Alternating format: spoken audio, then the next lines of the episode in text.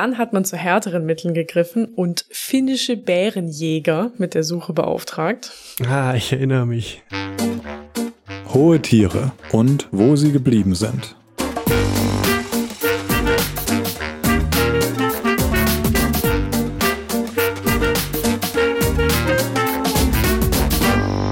Hallo, liebe Hörerinnen und Hörer. Schön, dass ihr wieder dabei seid. Ich bin Bex. Ich bin Moritz. Und wenn diese Folge rauskommt, dann ist ein bestimmter Tag noch gar nicht so lange her, nämlich der 26. Juni. Und das ist der 15. Jahrestag von der Erschießung des Problembären Bruno. Problembär ist jetzt hier natürlich in Anführungsstriche gesetzt. Über den sprechen wir heute. Ganz kurz zum Einstieg. Wer nicht davon gehört hat aus irgendeinem Grund, Bruno war ein Braunbär, der von Trient im Nordosten von Italien ist es, eine Provinz, nach Österreich beziehungsweise Bayern gewandert ist. Dort hat er dann ein bisschen rumrandaliert, hat Nutztiere gerissen und ähm, wurde den Menschen leider lästig. Und dann ist er zum Abschuss freigegeben worden und schließlich in der Nähe des Spitzingsees in Südbayern erschossen worden. Am 26. Juni 2006 war das. Moritz, du wir wollen ja unvorbereitet reingehen in die, als Gast quasi in der Folge, aber du hast mit Sicherheit von Bruno gehört. Ähm, klar habe ich. Und ich kann mich auch dran erinnern, dass ich das damals schon, schon täglich verfolgt habe, diese Geschichte. Ja, es war überall in den Medien. Und trotzdem ging es mir wie eigentlich immer, wenn ich für Folgen recherchiere. Ähm, ich wusste ganz viele Sachen nicht. Ja. Bevor wir einsteigen, erzähle ich ganz kurz ein paar allgemeine Fakten zum Braunbär. Ich nehme an, jeder kann sich unter dem Tier was vorstellen. Allerdings ist der Braunbär ein Tier, das es in unseren Breiten eigentlich kaum noch gibt. In West- und Mitteleuropa gibt es noch sogenannte Reliktpopulationen, aber sonst kommt der Bär in freier Wildbahn nicht vor bei uns. Laut der Tierschutzorganisation World Wildlife Fund, WWF, gibt es auf der ganzen Welt geschätzt noch 200.000 Braunbären und die meisten davon leben in Russland. Warum gibt es nur noch so wenig Braunbären? Natürlich ist der Mensch der Grund. Menschen haben sehr viele Braunbären getötet. Einerseits aus Angst vor Bärenangriffen, dann natürlich um Trophäen zu erjagen oder auch in der traditionellen chinesischen Medizin werden Körperteile von Bären verwendet der Lebensraum von den Bären ist immer kleiner geworden, weil die Menschen mehr Lebensraum brauchen. Und vor allem, weil Bären immer wieder großen Schaden auf Bauernhöfen und für Landwirte angerichtet haben. Mhm. So ein Braunbär ist eine beeindruckende Gestalt. Die können je nach Unterart oder Verbreitungsgebiet äh, bis zu 150 Zentimeter Schulterhöhe erreichen. Und hier bei uns in Nordeuropa werden sie zwischen 150 und 250 Kilogramm schwer. Also das sind ganz schöne Brocken. Und natürlich ist der Bär auch ein Tier, was uns irgendwie kulturell auch beschäftigt. super viele Bären in Märchen, Sagen, auf Wappen. Ich glaube, das mhm. erste, was einem einfällt, ist äh, Berlin. Genau, Berlin, die Hauptstadt. Und Stofftiere. Welches Kind hatte keinen Teddybären? Früher hattest du einen Teddybären? Ja, ich hatte einen Teddybären, der super groß war, dachte ich als Kind.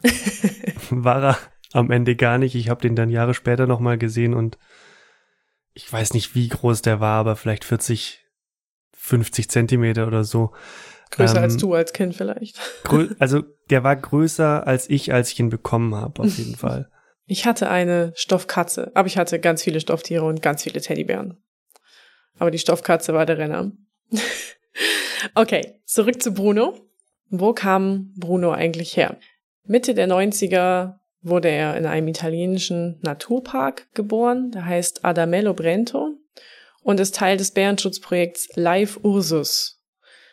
Und das Ziel ist eben die Wiederansiedelung von Braunbären im Alpenraum. Mhm. Und am Anfang gab es im Park nur noch so zwei bis drei Braunbären.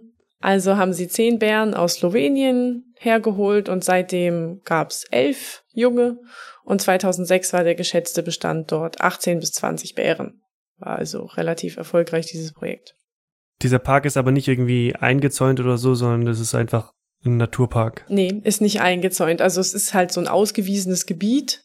Ist ja. relativ groß, aber ähm, ich will jetzt nichts Falsches erzählen, aber auf jeden Fall können die Bären, die werden oft überall gesehen, ganz woanders ja. und deswegen nehme ich an, sie können einfach frei rumlaufen.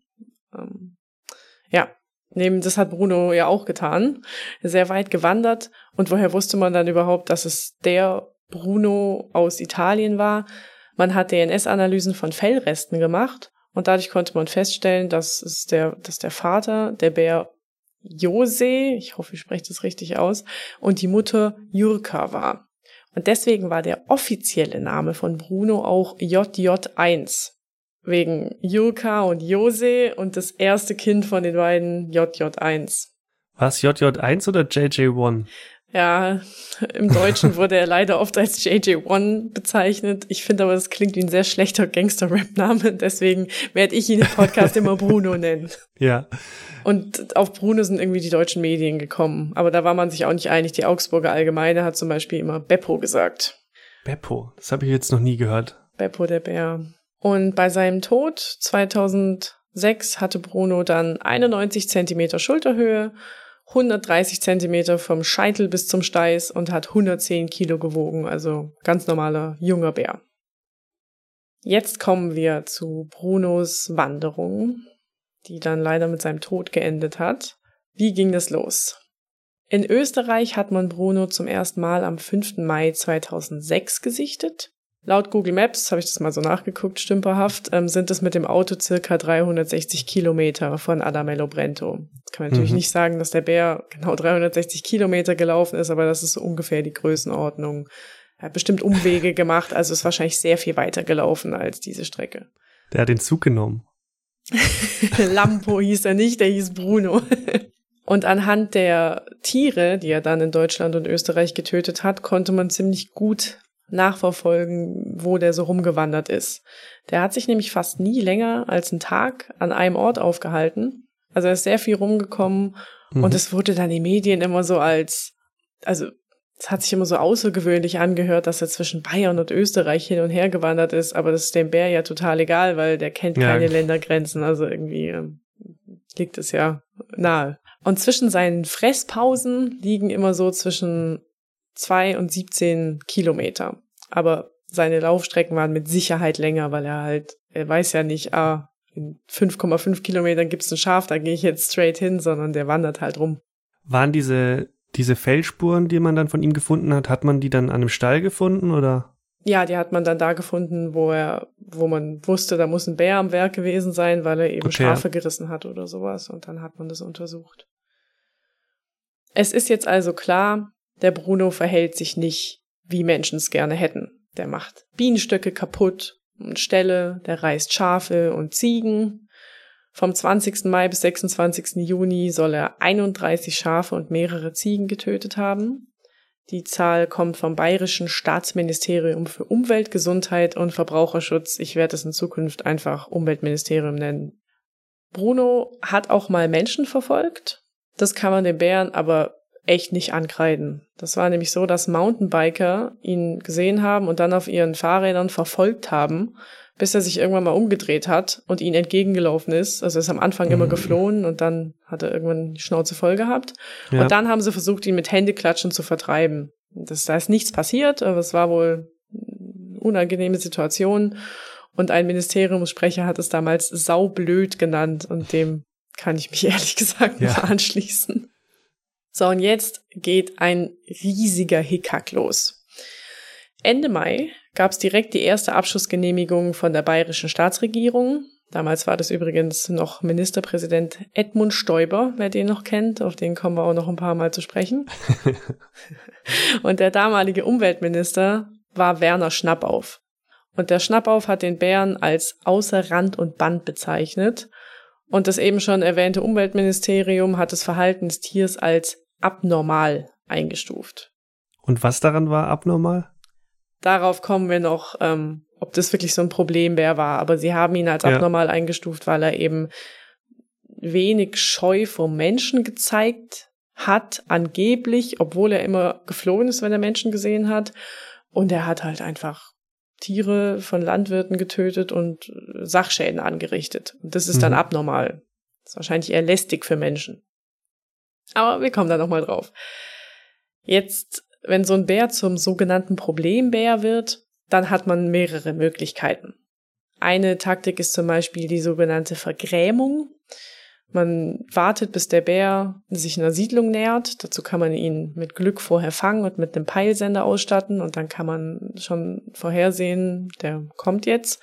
Und dann kann man ihn mit Gummigeschossen beschießen, dass der Bär halt eine negative mhm. Erfahrung macht und nicht mehr zu dem Platz zurückkehrt. Oder man kann auch versuchen, den Bär einzufangen und umzusiedeln. Und in Regionen, in denen Braunbären in freier Wildbahn noch vorkommen, da gibt's dann auch Managementpläne für den Umgang mit ihnen. Also da ist man das gewöhnt und da gibt's dann auch Schutzmaßnahmen für Landwirte, zum Beispiel Elektrozäune oder auch Entschädigungen. Das kennt man ja hier ja. mit äh, Wölfen, die Tiere reißen. Also es war jetzt gleich der erste Gedanke, den ich so hatte, dass, also ich, ich weiß noch, dass der damals zwar immer wieder gesehen wurde, aber dass man ihn nicht so richtig, ihm nicht so richtig habhaft werden konnte. Aber mein erster Gedanke wäre natürlich trotzdem, wenn man den irgendwie schafft, äh, unter Narkose zu setzen, dann kann man ihn ja einfach umladen und woanders hinbringen. Theoretisch. Theoretisch. Diese Möglichkeit hätte bestanden. Diese Pläne sehen das eigentlich als erste Wahl vor. Und dann irgendwann, wenn es gar nicht mehr geht, dann kann man ihn immer noch abschießen. In Bayern ja. haben sie aber gesagt, nö, das versuchen wir alles gar nicht. Anfang Mai gab es eben, wie gesagt, direkt die erste Abschussgenehmigung, ohne dass man irgendwas versucht hätte von den ganzen Möglichkeiten, die wir aufgezählt haben. Mhm. Und das Argument dafür war, dass es bei Bruno eben nicht mit Vertreiben oder Vergrämen getan werde, denn seine Mutter Jurka, die war auch schon ein bisschen bekannt dafür, ein recht frecher Bär zu sein. Die, die hatte gar keine Scheu vor Menschen, die ist in Siedlungen äh, rumharodiert und hat da Mülleimer leer geräumt und so. Ähm, die hat sich nicht wirklich vertreiben lassen, bei der hat man es versucht. Die lebte da noch in Italien. Ähm, aber die hat sich davon nicht wirklich behelligen lassen. Und dann hat ein Sprecher vom Bayerischen Umweltministerium erklärt, na ja, bei der Jurka, da haben, hat man das ja versucht. Das hat aber nie geklappt und die hat ihren Sohn ja bestimmt darauf konditioniert, sich nahe an menschliche Siedlungen heranzutrauen. Zitat Sprecher, die Mutter hat quasi ein langes Vorstrafenregister. Also weil die Mutter sich in Italien nicht von Siedlungen ferngehalten hat, kann ihr Sohn nur genauso sein und deswegen das war nicht das einzige Argument. Sie haben natürlich auch gesagt, der Bär ist offensichtlich gefährlich und ein Problembär. Und deswegen gibt es die Abschlussgenehmigung. Und was ist denn mit der, mit der Mutter in Italien passiert? Die lebt noch und die lebt heutzutage äh, im Schwarzwald in einem Park, meine okay. ich. Also die hat man nicht abgeknallt. Überraschung, diese Abschussfreigabe kam nicht so gut an in Deutschland. Mhm. Also selbst der Landesjagdverband in Bayern hat sich deutlich gegen den Abschuss ausgesprochen, auch weil Bären in Deutschland geschützt sind und eigentlich nicht geschossen werden dürfen. Ähm, und nach massivster Kritik von allen Seiten hat Bayerns Regierung dann die Abschusserlaubnis am 2. Juni wieder zurückgezogen und sich dann mit dem WWF zusammengetan, um den Bären einzufangen. Und jetzt kommen wir wieder auf deine Frage zurück. Was eigentlich nahe liegt, ist zu versuchen, diesen Bär erstmal einzufangen.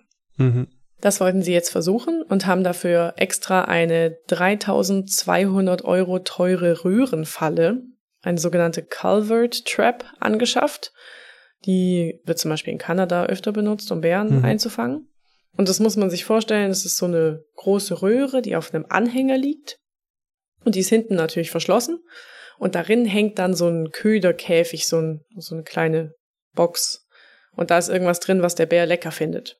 Und dann geht der Bär in die Röhre, reißt an dem Köderkäfig, um das, was da drin ist, rauszubekommen und löst damit den Fallmechanismus aus. Tür fällt zu und der Bär ist dann lebend und unverletzt gefangen. Mhm. Das hat nicht funktioniert. Weil Bruno eben, schlau wie er war, nie länger am selben Ort geblieben ist. Also, Sie sehen, da wurde ein Schaf gerissen, da muss er sein, wir stellen die Falle auf, Bruno kam nie zurück. Mhm. Dann hat man zu härteren Mitteln gegriffen und finnische Bärenjäger mit der Suche beauftragt. Ah, ich erinnere mich. Die hatten dann sogenannte Elchhunde dabei. Und das sind Hunde, die sind speziell darauf trainiert, großes Wild wie eben Elche oder Bären zu stellen und von Menschen abzulenken. Und das Umweltministerium hat stolz verkündet, dass einer der Hunde der beste finnische Bärenhund sei, den es gibt. Der Plan dieser Bärenfänger war, den Bär finden und mit einem Spezialgewehr betäuben. Weil du hattest mhm. vorhin gefragt, kann man den nicht betäuben? Genau so habe ich mir das vorgestellt. Ja, Und das ist nicht so easy, weil der hat eine ziemlich dicke Fettschicht. Also mit so einem Blasrohr oder so, wie man das manchmal aus so, weiß nicht, Zoo-Dokus kennt, wo der Tierarzt dann mit so einem Blasrohr auf die Tiere so ein Ja. Betäubungspfeil abschießt. Das geht nicht bei einem Bär. Du brauchst dann ein spezielles Gewehr, was auch aus einer größeren Entfernung schießen kann, weil Bären flüchten meistens, wenn sie Menschen bemerken. Und wenn du jetzt denkst, ja gut, stellt man halt in Finnland, ruft man da an und engagiert diese Bärenjäger und die fliegen nach Deutschland und alles ist easy, weit gefehlt. Der Einsatz ist nämlich zunächst an bürokratischen Hürden gescheitert, weil erstmal geprüft werden musste, ob finnische Jäger grenzüberschreitend in Deutschland und Österreich bewaffnet eingreifen dürfen. Also ja, der Hickhack, von dem ich gesprochen habe, ist in vollem Ja. Gange. Irgendwann gab es dann aber grünes Licht und die Bärenjagd konnte losgehen. Und das finnische Team hatte zwei Wochen Zeit, um Bruno zu finden. Mhm. Kurz gesagt, die mächtigen finnischen Bärenjäger haben versagt. Sie haben es nicht geschafft, näher als 600 Met- Meter an den Bären ranzukommen. Aber das heißt, gesehen haben sie ihn schon. Ich weiß nicht, ob sie ihn je gesehen haben. Also ähm, Sie waren in seiner Nähe. sie waren in seiner Nähe, sie sind ihm, also sie hatten ja auch die Hunde dabei, ja. ähm, aber sie haben es nie geschafft, näher an ihn ranzukommen, um überhaupt ansatzweise die Chance zu haben, mit ihrem Betäubungsgewehr auf ihn zu schießen. Ja. Und die Gründe dafür sind einfach, dass der Bruno halt ständig rumgewandert ist. Es war zu warm für die Hunde. Das alpine Gelände war sehr unwegsam. Also alles Faktoren, die ungünstig waren. Und dann am 23. Juni wurde der Einsatz abgebrochen. Das Ganze hat 30.000 Euro gekostet. Die haben sich Bayern und Tirol geteilt. Also jetzt waren alle am Ende mit ihrem Latein. Was soll man mit diesem Bär noch machen? Was hat man gemacht? Zum Abschluss freigegeben. Ja. Daraufhin gab es einen Streit in Bayern. Wer ist denn zuständig für diese Bärentötung? Der Landesjagdverband hat gesagt, nö, machen wir nicht, die wollten sich nicht beteiligen.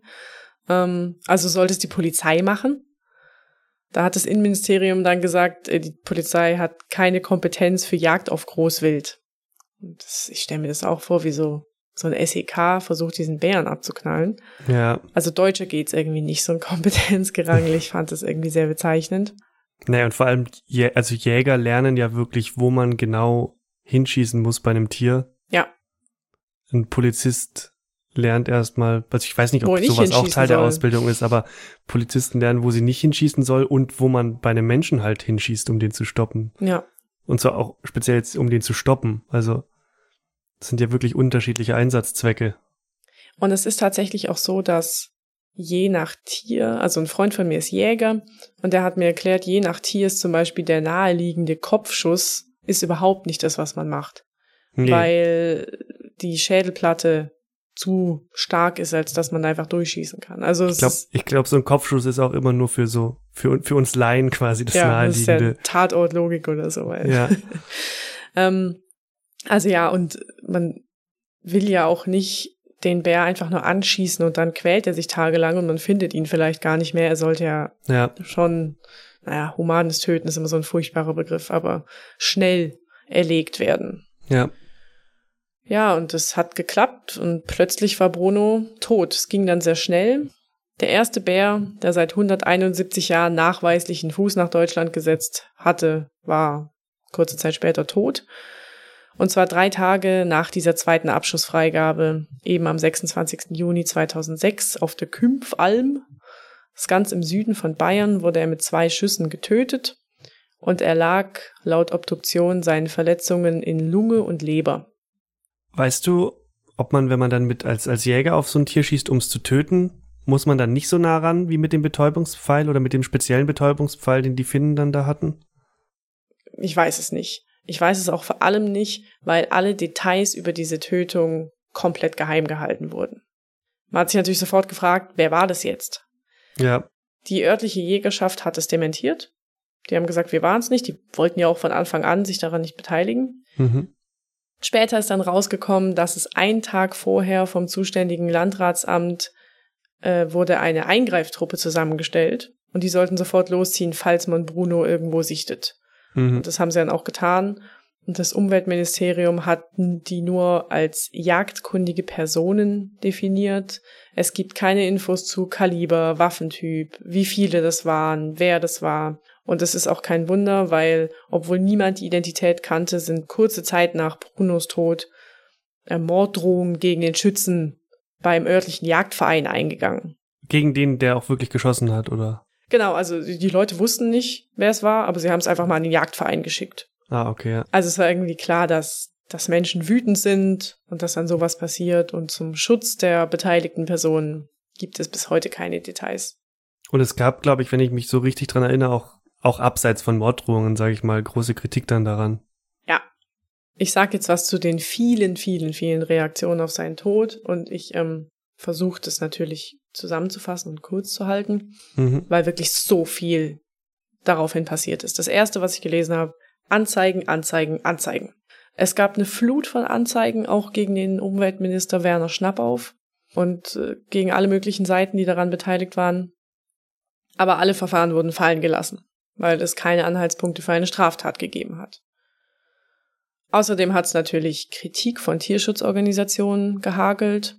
Ein Beispiel, die Stiftung für Bären ernannte den 26. Juni zum Bärengedenktag Mhm. ähm, in, im Andenken an Bruno. Und die haben die ganzen Maßnahmen auch, also die haben die Maßnahme, den zu töten, auch stark kritisiert. Genauso war es mit der Stiftung Vier Pfoten, auch eine Tierschutzorganisation.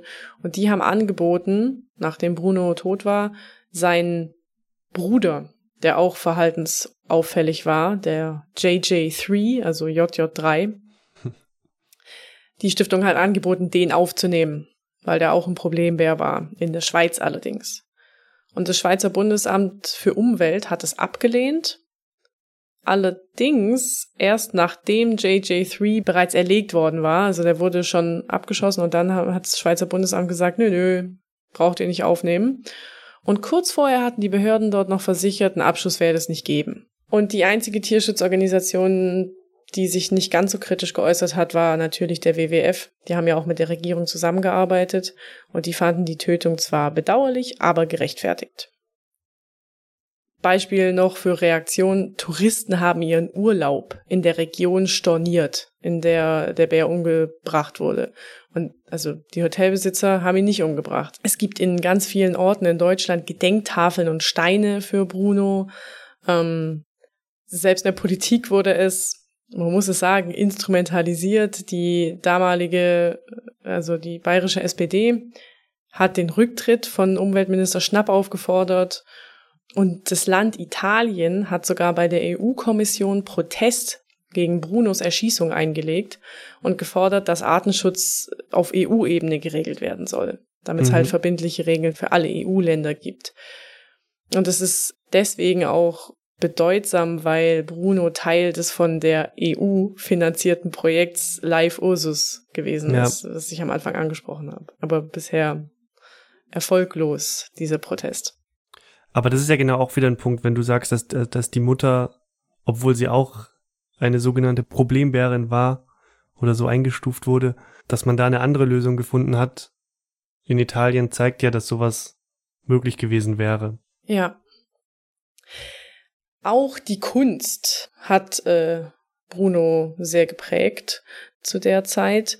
Also man merkt einfach, diese Geschichte hat die Menschen im deutschsprachigen Raum total beschäftigt. Zum Beispiel, es gibt ganz viele Sachen, ich, ich nenne wieder nur Beispiele. Der deutsche Autor Gerhard Falkner hat eine Novelle veröffentlicht, 2008, und die heißt einfach Bruno. Und die erzählt mit leichten Abwandlungen in Örtlichkeiten die Geschichte von Bruno.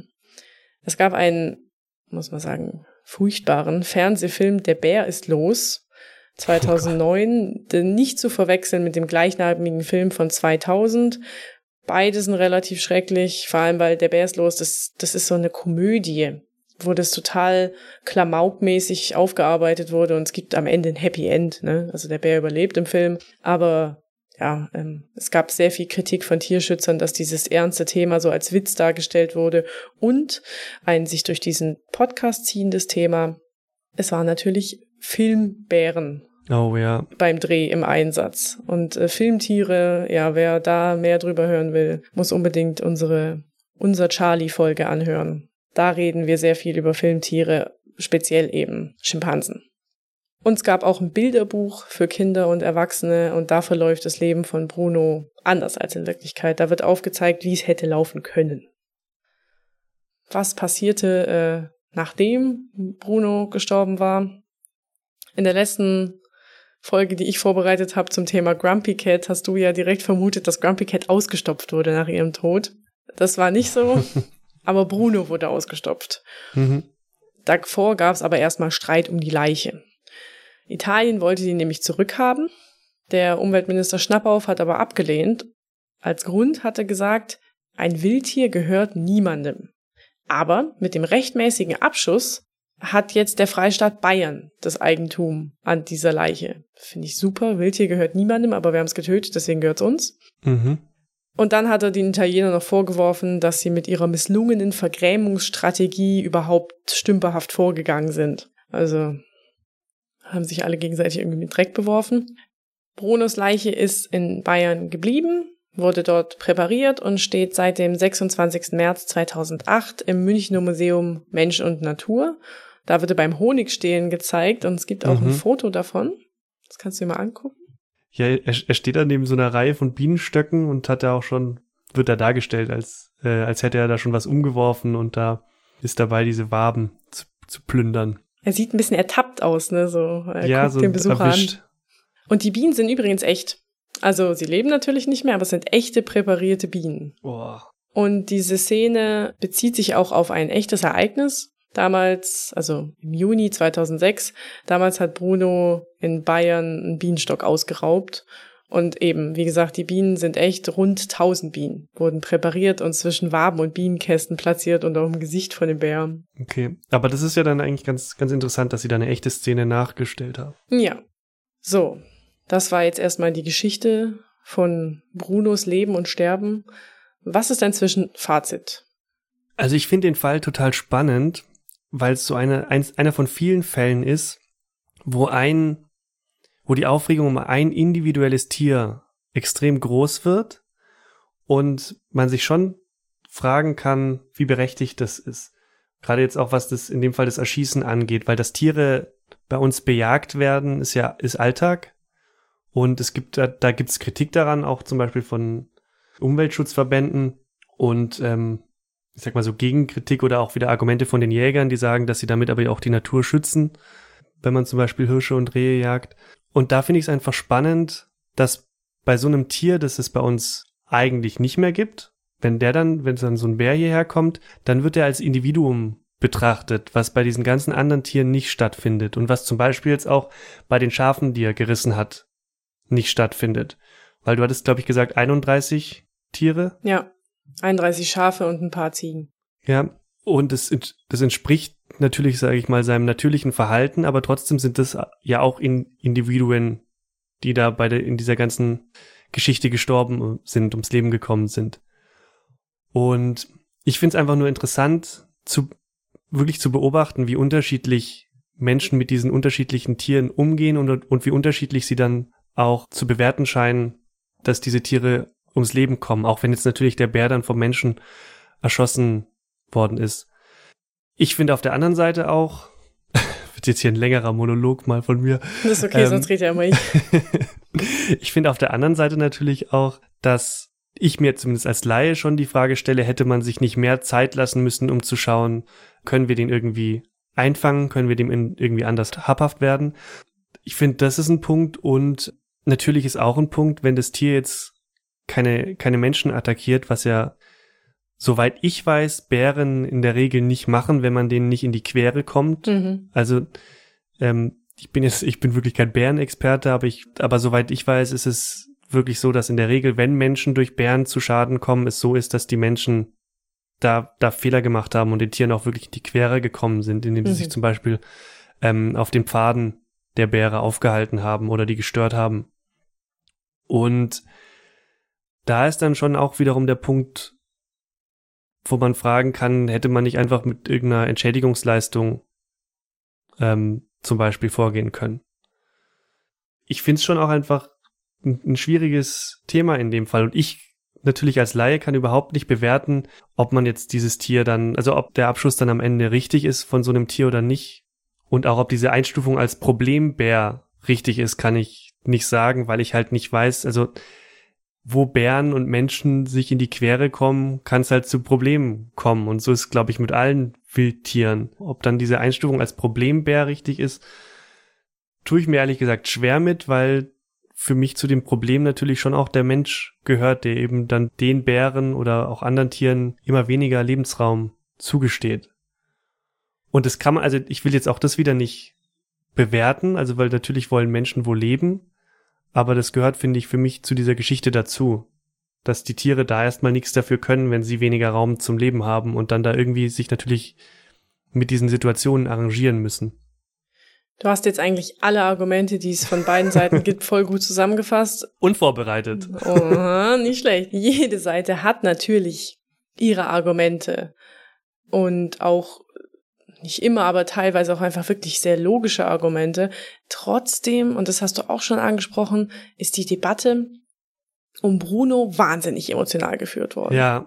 Also da, was man zum Beispiel bei Wölfen hat man ja die sehr verärgerten Landwirte, wo auch die Politik immer sagt, ganz klar, Landwirte müssen Entschädigungen bekommen und Förderungen, um ihre Gehege oder Weiden wolfsicher zu machen. Ja. Da wurde bei Bruno jetzt zumindest öffentlich, ne, was da jetzt die Landwirte dann, die haben bestimmt eine Entschädigung bekommen. Aber es wurde einfach nicht öffentlich thematisiert. Also da hat eigentlich keiner nach denen gefragt. Mhm. Dennoch denke ich halt, Bruno, der erste Bär seit 170 Jahren, Mhm.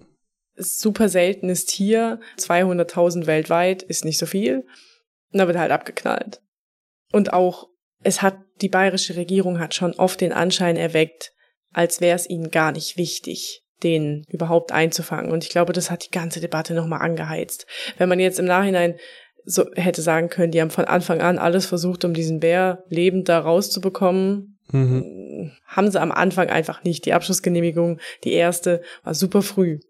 Und das sind alles so Gründe, warum sich jetzt in diesem besonderen Fall das so hochgeschaukelt hat. Und du hast es schon angesprochen, das Stichwort Problembär. Ich, ich dachte, das wäre so eine Wortschöpfung gewesen, die's, die zu der Zeit aufkam. Mhm. Und es ist auch wirklich so, dass dieses Wort durch die Bruno-Sache total in Mode gekommen ist, wieder in den Medien. Aber den Begriff gab es schon mal in den 90ern, als es Probleme mit Bären in Österreich gegeben hat. Mhm. Und erneut geprägt 2006, als Bruno nach Deutschland gekommen ist, hat ihn dann der legendäre Redner Edmund Stoiber. Ich kann es mir nicht verkneifen. Ich lese jetzt mal einen kleinen Ausschnitt aus einer Stellungnahme im Mai 2006 vor, allerdings ohne bayerischen Dialekt. Das will niemand hören. Also Edmund Stoiber 2006. Äh, wir haben dann einen Unterschied zwischen dem normal sich verhaltenen Bären, dem Schadbär und dem Problembär. Und äh, es ist ganz klar, dass äh, dieser Bär äh, ein Problembär ist und es im Übrigen auch im Grunde genommen durchaus ein gewisses Glück gewesen. Er hat um ein Uhr nachts praktisch diese Hühner gerissen und Gott sei Dank war in dem Haus, äh, also jedenfalls ist das nicht bemerkt worden. Aufgrund von, äh, es ist nicht bemerkt worden. Stellen Sie sich mal vor, der war ja mittendrin, stellen Sie sich mal vor, die Leute wären raus und praktisch jetzt äh, dem Bär praktisch begegnet, äh, was hätte da passieren können? Danke an dieser Stelle an die wunderbare Homepage steubär.de für das Transkript dieser Rede. Die, die sich auch immer lohnt, sich auf YouTube nochmal anzuhören. Das hat ihm super viel Hohn und Spott eingebracht, also nicht nur sein Redestil, den kannte man ja schon. Er wurde aber als Steubär bezeichnet und es war von der stäubischen Bärenkunde die Rede und seitdem machen das die Medien auch total gerne, dass sie Politiker als Problembär bezeichnen. Also es gibt's äh, immer mal wieder. In Deutschland ist es also kein amtlicher Begriff. Der Problembär in der Schweiz schon. Da ist es ein amtlich verwendeter Begriff für Bären, die Probleme machen. Aber war Bruno jetzt wirklich ein Problembär, dessen Verhalten abnormal gewesen ist? Habe ich mich natürlich gefragt. Ich als Nicht-Bärenexpertin wusste es nicht. Es gibt aber ein tolles Interview in der Zeitschrift Stern mit dem Berufsjäger Bruno Hespeler. Das ist jetzt ein schöner Zufall. Und äh, Bruno Hespeler, der hat ein Buch geschrieben, Brunos Heimkehr, Bär, Wolf und Luchs kommen wieder, Ängste, Risiken und Hoffnungen. Etwas sperriger mhm. Titel. Aber aus dem Interview mit dem Stern zitiere ich jetzt ein bisschen. Da sagte Herr Hespeler, Bruno war ein typischer Fall. Zuwandernde Bären sind gewöhnlich Jungbären, die das Revier ihrer Mutter verlassen müssen. Wenn sie die Erfahrung machen, dass Schafe und Bienenstöcke bequeme Nahrungsquellen sind, nutzen sie diese. Genau das hat auch Bruno getan. Mhm. Ne, das muss man sich halt vorstellen. Der Bär hat Hunger und dann sind da Schafe in einem Gehege, wo sie nicht raus können. Ja. Und Bären sind jetzt, sind schon intelligente Tiere. Natürlich reißt er die. Das macht's nicht schöner, aber es ist kein abnormales Verhalten. Ja. Ist halt einfach super einfach für ihn da an, ja. an Nahrung zu kommen. Und auf die Frage, ob der Bruno Hespele die Erschießung richtig fand, antwortet er, er hätte es lieber erst mit der Vergrämungsstrategie versucht. Mhm. Und er hat auch Bruno nicht, also den Bär Bruno, nicht als ungewöhnlich aggressiv Menschen gegenüber eingeschätzt. Zitat, wann immer Bruno von einem Menschen gesehen wurde, hat er die Flucht ergriffen. Also, da gibt's mehrere dokumentierte Fälle. Alle, die mit ihm zusammentrafen, haben ausgesagt, er hatte mehr Angst vor mir als ich vor ihm. Und wenn sie ein Tier drei Wochen lang auf Trab halten, so dass es nicht mehr zur Ruhe kommt, Tag und Nacht, was soll der arme Teufel denn tun, als am nächsten Schafpferch ein Schaf mitzunehmen oder auf die Schnelle einen Bienenstock aufzubrechen? Er hat doch Hunger. Also der hat auf jeden Fall viel Verständnis. Ja, er hat nicht gesagt, die Erschießung war völliger Humbug oder sowas. Also ja. er hat schon gesagt, ähm, man hätte es erst anders probieren sollen. Aber er sagt halt, wir haben in Deutschland einfach verlernt, mit Bären umzugehen, weil es die halt bei uns nicht mehr gibt. Ja. Und das bestätigen auch andere Beispiele, die ich jetzt gefunden habe. Zum Beispiel in den USA und Kanada gibt's ja viel mehr Bären. Und die, die räubern halt auch mal in Dörfern oder Städten die Mülltonnen aus.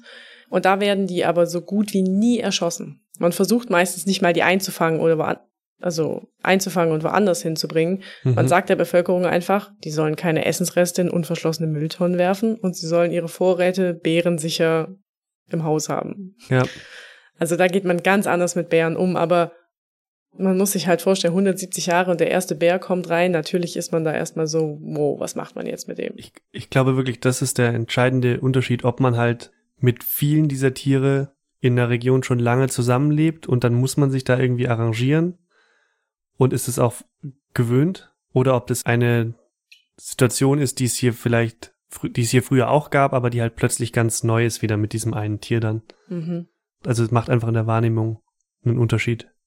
Und jetzt nochmal zum Thema abnormales Verhalten.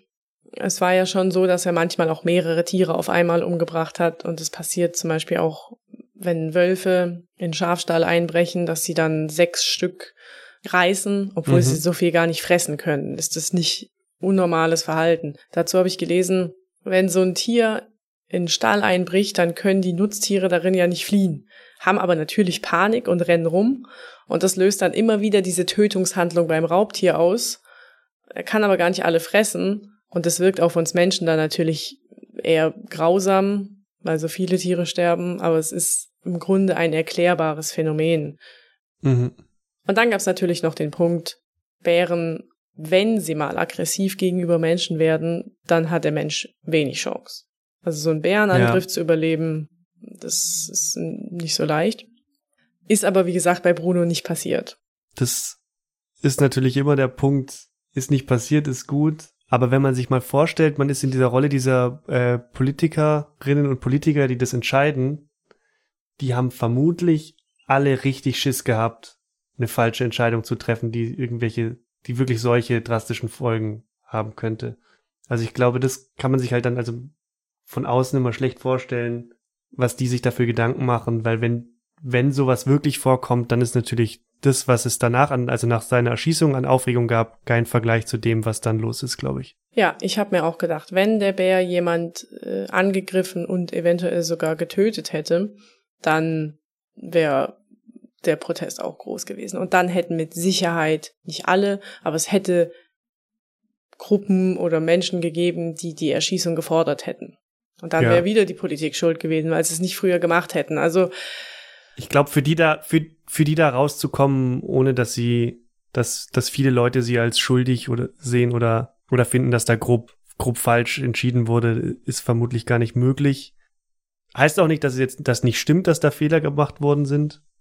Aber die, diesen Vorwurf hätte es wahrscheinlich in jedem Fall in der ein oder anderen Ausprägung und Art gegeben. Ja, ich sehe schon auch beide Seiten. Ich hätte mir einfach nur gewünscht, dass sie es geschafft hätten und dass sie vielleicht mehr versucht hätten, diesen Bär zu fangen und dann ja. in irgendwo wieder auszuwildern, weil es ist schon einfach schade, einfach. Muss man, also kann ich nicht anders sagen. Ich finde es schade, dass sie Bruno erschossen haben. Aber zum Schluss der Geschichte noch ganz kurz, Moritz, für den unwahrscheinlichen Fall, dass du mal einem Bär im Wald begegnest, wie verhältst du dich? Also ich meine zu wissen, dass was man tun sollte, ist zum einen ruhig bleiben und zum anderen sich so groß machen und laut machen, also so laut sein, wie man kann und sich so groß machen, wie man kann. Also wenn man, keine Ahnung, einen Gartenstuhl neben sich hat oder was weiß ich, die Hände hoch, den Stuhl hochhalten, anfangen rumzurufen ich würde davon ausgehen, dass ich einfach in völliger Panik losrennen würde und das wäre vermutlich das Dümmste, was ich tun könnte in der Situation. Aber ich würde laufen so schnell ich kann. Ja, das und stimmt. der Bär wäre wahrscheinlich schneller als ja, ich. Ja, wenn du läufst so schnell du kannst, ist es für den Bär wahrscheinlich relativ läppisch, dich einzuholen. Ähm, ah. Was ich gelesen habe, hm. erst will ich dazu kurz erzählen, eine Bekannte von mir war in Alaska sechs Wochen man hat da auch in so einer Waldhütte gelebt in Bärengebiet. Und ihr hat man beigebracht, mhm. wir Menschen sind nicht das normale Beutespektrum von Bären. Die ja. sehen uns nicht und denken, oh lecker, den esse ich jetzt. Und deswegen soll man sich quasi als Mensch zu erkennen geben. Ihr wurde gesagt, sie soll winken, weil der Mensch ist das einzige Tier, das winkt. Und das mhm. verwirrt den Bär und ist überhaupt kein normales tierisches Verhalten. Und dann sind die Chancen gut, dass er sich zurückzieht. Du hast eigentlich schon richtig gesagt, ruhig bleiben. Sagt sich natürlich so leicht, aber ist eigentlich das Beste. Abstand halten und langsam zurückziehen. Ja. Sowas wie groß machen und so, ähm, vielleicht lieber nicht, nicht provozieren. Eventuell kann man normal sprechen oder sogar singen. Singen, ja. Wenn ich einen Bär sehe und dann erstmal Nationalhymne singen oder Merry Christmas, ich weiß nicht, wird mir wahrscheinlich nichts einfallen aber einfach, das, um zu zeigen, hey, ich bin kein Beutetier und ich will ja auch nichts tun. Die gefährlichsten Bären sind sowieso Mütter mit ja. kleinen Bärenjungen. Also das ist die einzige Situation, wo sie extrem kampfbereit sind, um ihre Jungen zu beschützen. Sonst hauen Bären eigentlich ab vor Menschen und auch meistens, bevor der Mensch überhaupt merkt, da ist ein Bär. Das, das meinte ich vorhin auch, dass man, also man muss ja, glaube ich, auch als Mensch da, also muss ja nicht wissentlich geschehen, aber man muss da als Mensch in der Regel davor einen Fehler gemacht haben, dass ein Bär auf einen auf ja, einen losgeht. Auf jeden Fall. Und wenn es dann doch mal passiert, dass ein Bär einen angreift, es möge uns beiden niemals passieren, aber dann ist Weglaufen die falsche Strategie, man soll sich totstellen. Okay. Also einfach umfallen oh. lassen und totstellen. Und ja, dazu braucht es, glaube ich, auch echt Nerven. Das schaffe ich nicht. Ich, ich renne. Ich auch nicht. ja, damit sind wir am Ende von Brunos Geschichte. Und haben einiges über Bären gelernt, lernen aber hoffentlich noch eine Sache über Bären beim tierischen Fakt. Eine Sache natürlich. Der tierische Fakt. Heute habe ich einen etwas ungewöhnlicheren tierischen Fakt mitgebracht und ausnahmsweise sind es auch nicht drei in einen gepackt, aber es geht eher um Linguistik, nämlich woher das Wort Bär eigentlich kommt. Die Wortwurzel Bär kommt nämlich nur in germanischen Sprachen vor. Niederländisch, Skandinavisch, Althochdeutsch, Englisch. Und manche Sprachwissenschaftler leiten das von einem alten Wort für braun ab. Mhm. Und warum ist das jetzt spannend? Man vermutet deswegen, dass das Wort bei den Germanen als so eine Art Tabuwort benutzt wurde. Also dass man halt nicht dem Tier Namen gegeben hat, sondern so der Braune oder Brauner. Mhm. Warum wollte man das Wort nicht sagen? Der Bär wird viel mit so magischen Ritualen und Bräuchen in Verbindung gebracht. Und der, dann, dessen Name nicht genannt werden darf. Genau, es, der Bär ist quasi, du weißt schon wer. Und man wollte das mächtige Raubtier eben nicht beschwörend oder beschwören oder herbeirufen, indem man seinen richtigen Namen sagt. Also, ne, das Namen große Macht verleihen, das ist ja ein sehr alter Glaube in vielen Krass. verschiedenen Kulturen. Und ist beim Bär auch so. Und in slawischen Sprachen ist es ähnlich. Da wird äh, der Bär mit einem Wort für Honigfresser benannt. Ich, es tut mir leid, ich kann kein Russisch, aber Medved ist wohl ein Wort für Bär. Wahrscheinlich komplett falsch ausgesprochen, aber Honigfresser bedeutet es. Ja. Vielen Dank für die Geschichte und den, den Fakt wieder mal. War jetzt eine Geschichte, von der ich vieles noch im Hinterkopf hatte, aber, aber die Details waren natürlich weg.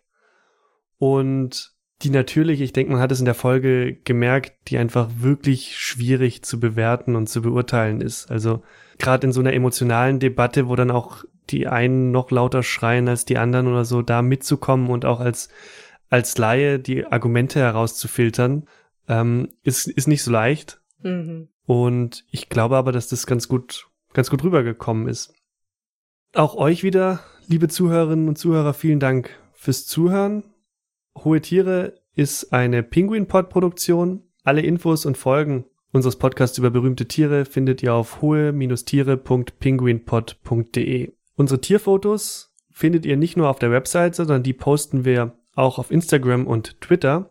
Dort heißen wir at penguinpod. Besonders bedanken möchte ich mich an der Stelle mal an all denjenigen, die uns mittlerweile schon Feedback geschickt haben. Wir sind noch ein relativ kleiner Podcast, aber viele von denen, die uns hören, scheinen sehr zufrieden mit den Inhalten zu sein und es auch genauso spannend zu finden, wie wir, was wir hier erzählen, uns gegenseitig. Und das freut uns natürlich total. Ja. Wenn ihr, wenn ihr Feedback für uns habt oder zum Beispiel Tierideen, dann könnt ihr die uns per E-Mail zum Beispiel schicken. Unsere Mailadresse ist mail at penguinpod.de. Und wenn euch unser Podcast gefällt, dann würden wir uns sehr freuen, wenn ihr uns nicht nur weiterempfehlt, sondern auch wenn ihr uns bewertet, zum Beispiel bei Apple Podcasts. Vielen Dank fürs Zuhören und bis zum nächsten Mal. Tschüss. Tschüss.